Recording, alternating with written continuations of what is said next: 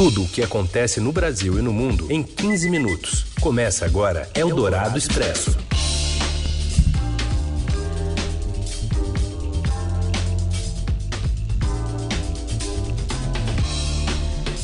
Olá, sejam bem-vindos. Começamos aqui mais uma semana e o Eldorado Expresso no ar, reunindo as notícias mais importantes no meio do seu dia, nessa parceria da Rádio Dourado com o Estadão e também aos feriados. Hoje, 7 de setembro de 2020, e esses são os destaques da edição de hoje.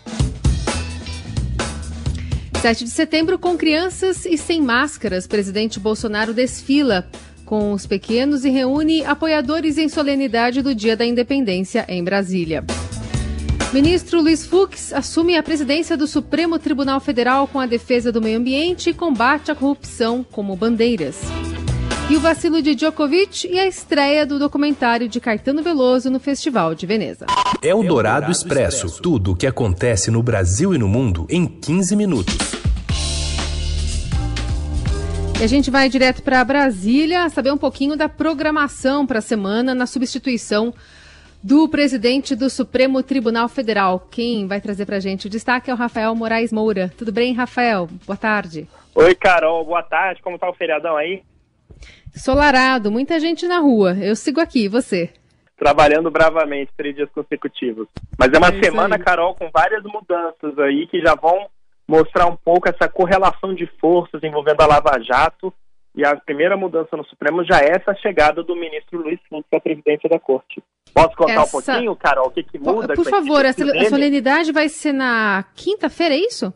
Quinta-feira, quatro da tarde, mas olha só, em tempo de pandemia do coronavírus, uma, vai ser um número bem restrito, apenas 50 convidados, chefes dos poderes os outros ministros, Carol, do Supremo, que tradicionalmente iriam para uma cerimônia dessas, vão acompanhar de casa por videoconferência mesmo, assim como a imprensa e outros integrantes de tribunais superiores, né?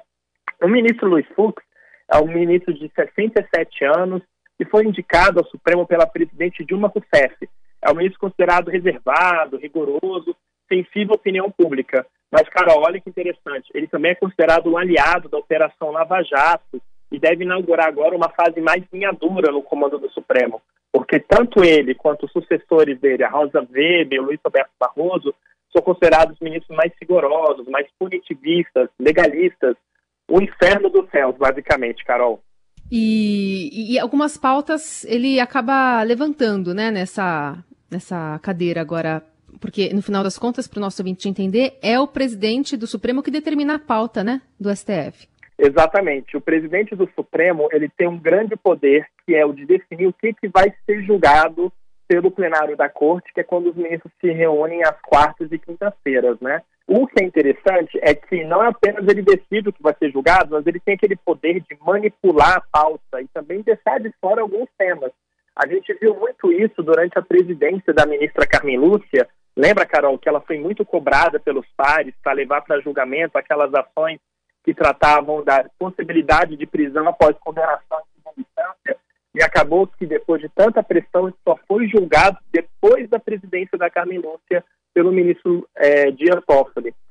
O ministro Luiz Fux também, é bom a gente deixar é, muito claro, é um ministro judeu, faixa preta em jiu-jitsu, torcedor do Fluminense, foi guitarrista na adolescência, e tudo indica que ele vai ter um perfil mais discreto, ao contrário, por exemplo, do presidente Dias Toffoli, né, o atual ministro, atual presidente do Supremo, que tentou aquele pacto entre os poderes. Lembra, Carol, que ele falava de articular a harmonia entre os poderes, tentar buscar Sim. uma conciliação. E o que a gente viu no Supremo ao longo dos últimos meses foi que a corte foi muito atacada, tanto pelo presidente Jair Bolsonaro, quanto por ministros do governo Bolsonaro, né?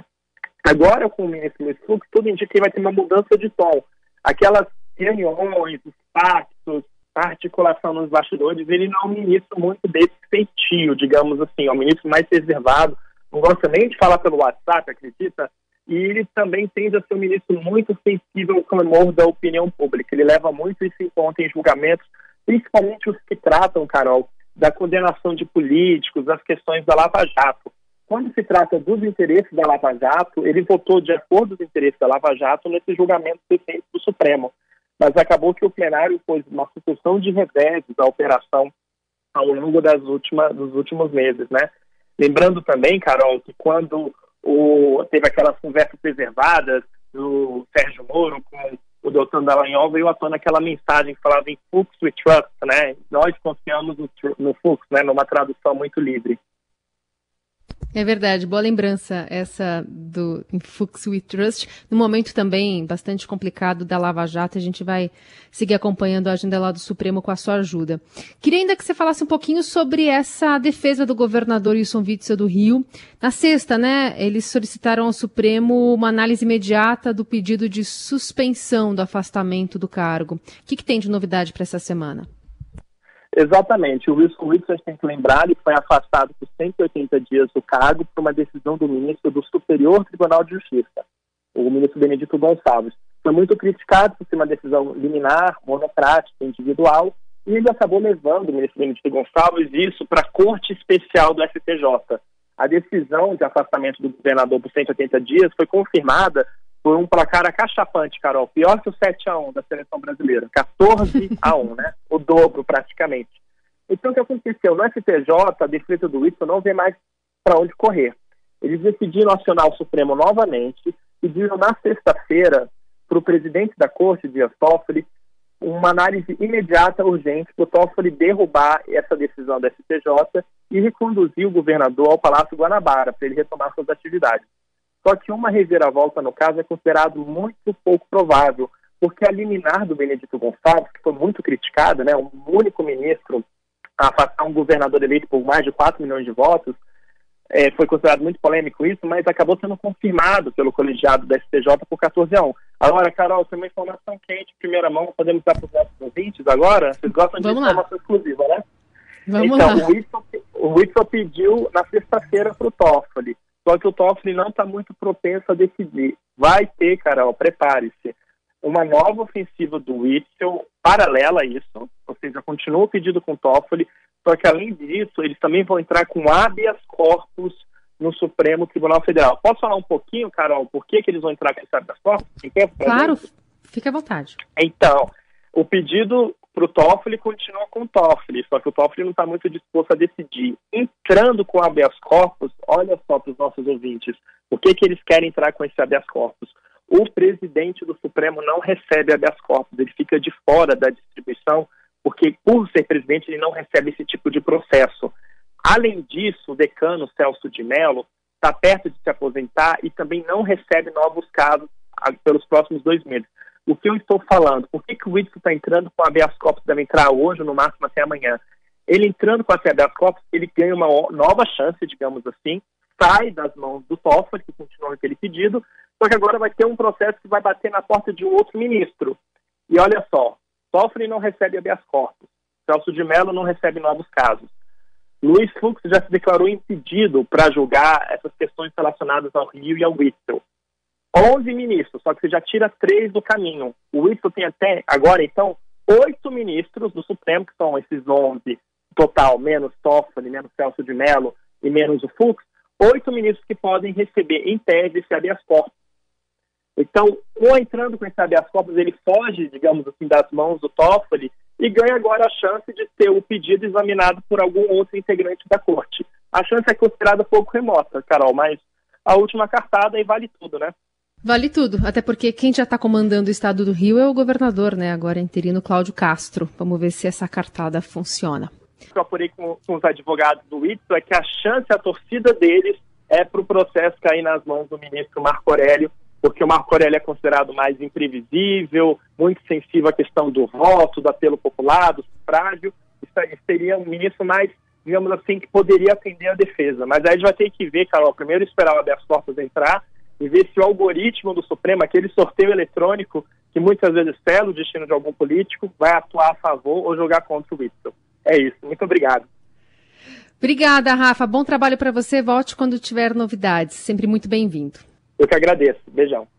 Eldorado Expresso. Bom, a gente segue em Brasília. A gente vai conversar com a Júlia Lindner para saber sobre o Dia do Presidente nas celebrações do 7 de setembro. Oi, Júlia.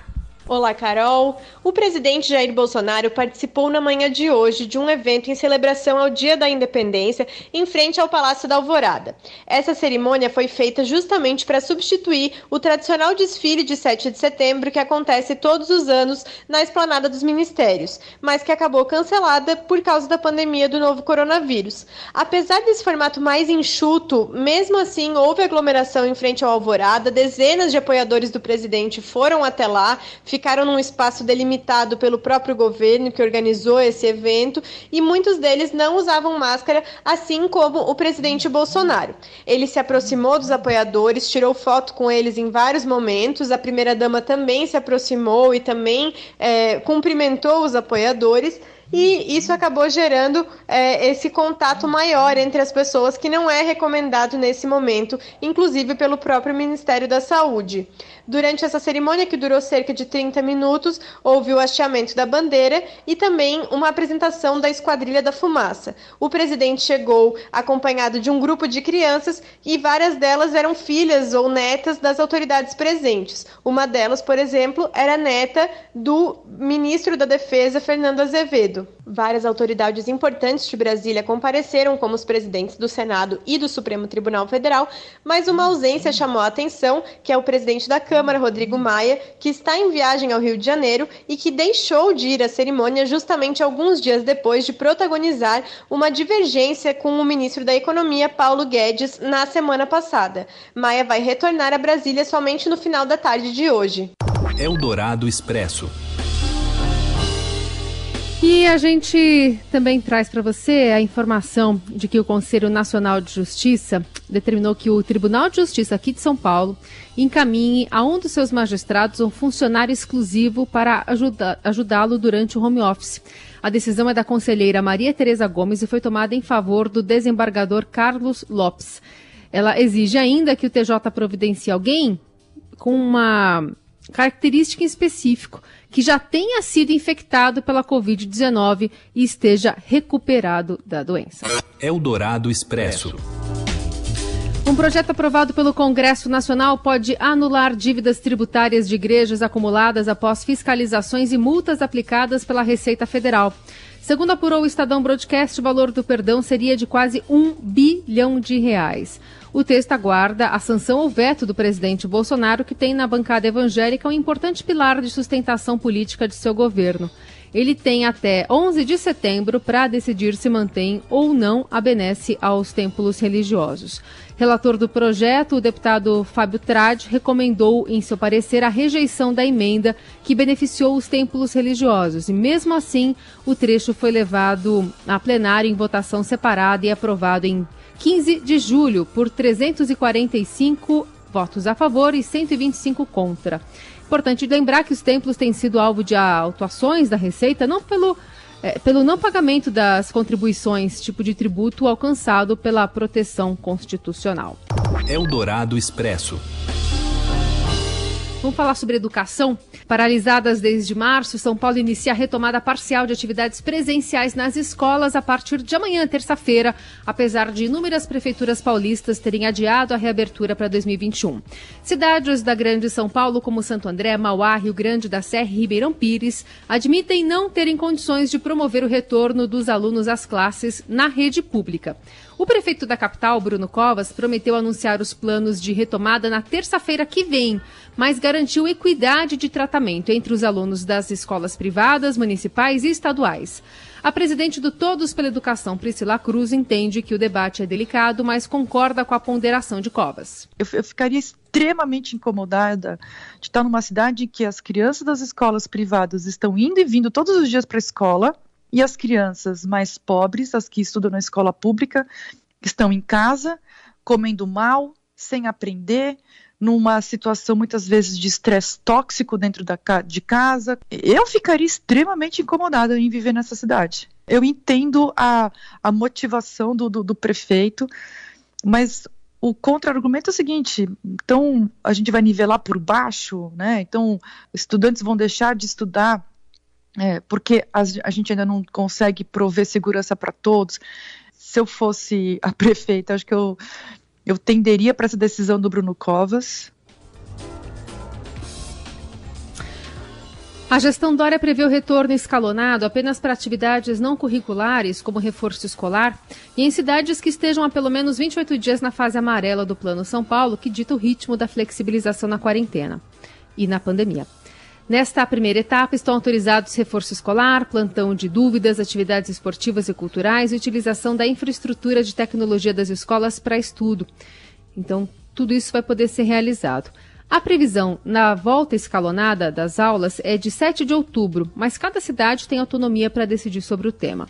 Em entrevista à Rádio Eldorado, Priscila Cruz vê como preguiçosa e reducionista a decisão de voltar às aulas somente no ano que vem. Essa decisão de só voltar no ano que vem é uma decisão que também caiu na polarização, ficou uma decisão fácil. Ué, pera lá, isso é, essa é uma decisão que tem uma, um impacto gigante na vida dos estudantes, na vida do país, né, no futuro do país. Como assim só voltar em 2021 sem olhar objetivamente para as condições ou, ou pelo menos sem lutar para que esse retorno aconteça de forma segura o quão, o quão antes possível? Em mais um final de semana de praias lotadas, Priscila entende que o Brasil perdeu o timing e o trunfo que tinha em mãos ao reabrir shoppings e bares, por exemplo, no lugar das escolas. E o Brasil fez uma opção equivocada que esses outros países, ou que outros países mais desenvolvidos fizeram, que olha, então na ordem de reabertura, escola vem primeiro. Aqui no Brasil, o que, que a gente fez? A gente abriu outros estabelecimentos antes. Então, trunfo que a gente teria de poder abrir a escola antes, às custas de não abrir shopping, bar, etc., a gente não usou. A gente escolheu, e aí foi uma escolha do país, de reabrir shopping, bar, outros estabelecimentos antes da escola. É importante dizer que, segundo a pesquisa do IBOP encomendada pelo jornal Globo, para 72% dos entrevistados, os alunos só devem retornar presencialmente às escolas depois que uma vacina para o novo coronavírus estiver disponível. Outra pesquisa, essa da Avas, divulgada neste final de semana, constata que uma em um em cada quatro brasileiros resiste à ideia de tomar a vacina contra a Covid, seja motivado por desinformação, acesso a fake news ou encorajados por discursos de autoridades brasileiras. Eldorado Expresso. O estado de São Paulo registra a quarta semana consecutiva de queda de mortes pela Covid-19. Paloma Cotes. Nessa segunda-feira, a gestão Dória divulgou que o estado de São Paulo registrou a quarta semana consecutiva de queda de mortes pela Covid-19. De acordo com o governo do estado, é a primeira vez que isso acontece desde o início da pandemia. De acordo com o governo, em todo esse período, o número de novos óbitos caiu 22%, passando de uma média diária de 252 mortes para 196. Ainda de acordo com a gestão Dória, também foi registrada a quarta semana consecutiva com queda de internações. A redução foi de 17%, passando de 1.714 para 1.418 novos pacientes hospitalizados diariamente em todo o estado. A queda mais expressiva em mortes, pelos números divulgados, se deu na capital paulista, com a média diária de óbitos no período caindo 37%, passando de 72 para 26 vítimas fatais nesse intervalo. Na região metropolitana, a queda de mortes foi de 31%, passando de 119 para 83. No interior e na Baixada Santista, a média diária de novas mortes foi reduzida de 130 para 114. No final de agosto, numa coletiva de imprensa, o governador João Dória afirmou que o estado havia superado o pior momento da pandemia, deixando a fase de platô e já vendo uma queda nos números da doença. De acordo com o último balanço divulgado no domingo pela Secretaria Estadual da Saúde, o estado contabilizava 31.353 mortes e 855.722 casos confirmados. A doença já chegou a todos os 645 municípios paulistas. Na última sexta-feira, a gestão Dória fez uma nova reclassificação do estado, de acordo com os critérios do Plano São Paulo. Com isso, 95% da população paulista passou a viver em regiões já na fase amarela. Nessa fase é possível a retomada, ainda que parcial, de atividades comerciais, como comércio de rua, shopping centers, escritórios, bares e restaurantes, academias, salões de beleza e barbearias. Eldorado Expresso. Destaque do esporte, tenista Djokovic acerta uma bolada na juíza de linha e é desclassificado do US Open. Conta pra gente, Robson Morelli. Olá, amigos! Hoje eu quero falar do tênis. Duas notícias. A primeira delas, essa lambança que o Djokovic fez lá no US Open, lá nos Estados Unidos. Ele jogou uma bolinha para trás e acertou uma juíza de linha. Ai, ai, ai, Djokovic. Não pode. É, Existem regras no tênis de que você não pode é, é, acertar ninguém com bolinhas, você não pode é, é, ser agressivo e tudo isso está no regulamento das competições, sobretudo numa competição importante. Era o primeiro, o primeiro evento deste tamanho é, do tênis depois da paralisação. Djokovic foi punido e a punição foi dura, né? Ele foi desclassificado da competição. O site do Estadão mostra o momento em que ele joga a bolinha para trás, não olha é, se tem alguém naquela direção e a bolinha vai é, acerta essa juíza de linha que cai. Ele pede desculpa, claro, é, vai lá ajudar a socorrer é, a juíza, mas pelas leis pelas leis da disputa, ele foi eliminado. Ele é um colecionador de, de casos desse tipo, né, de casos polêmicos. Esse é o mais recente, mas ele já falou também da não obrigatoriedade da vacina contra a Covid. Gerou muita manifestação sobre o assunto em função de ele ser é, um tenista aí de destaque número um do mundo. A segunda notícia do tênis, Bia Haddad, brasileira, voltou primeira competição depois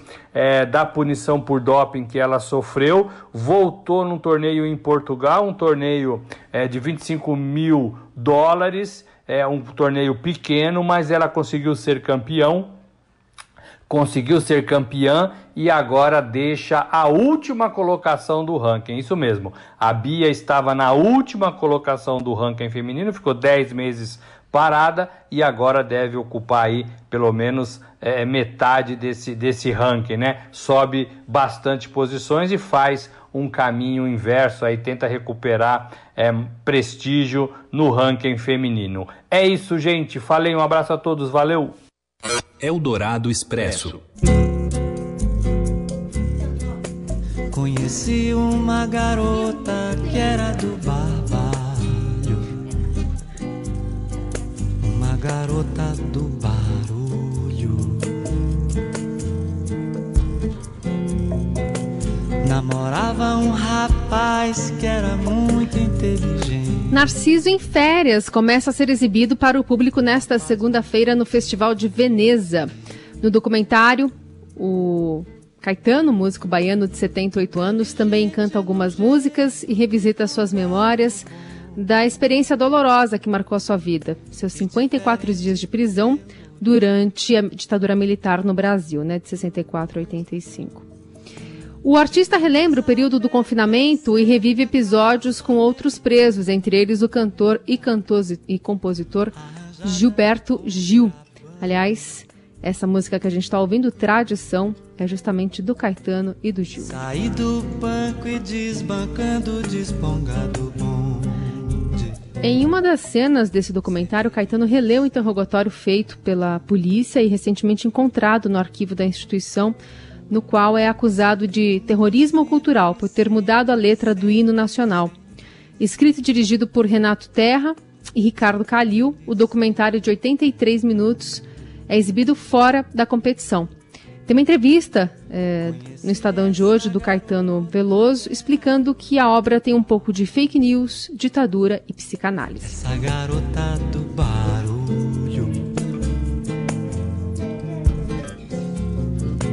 No tempo que Lessa era goleiro do Bahia. E é assim que a gente vai encerrando o Eldorado Expresso desta segundona, 7 de setembro, no meio do feriado. Voltamos amanhã com mais informações, tanto na programação da Rádio Dourado quanto nos tocadores de podcast. Portanto, aproveite. Até amanhã.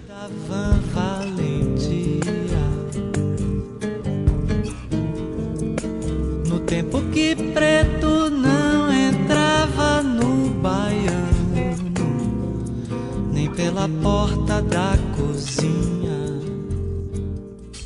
Você ouviu Eldorado Expresso tudo o que acontece no Brasil e no mundo em 15 minutos.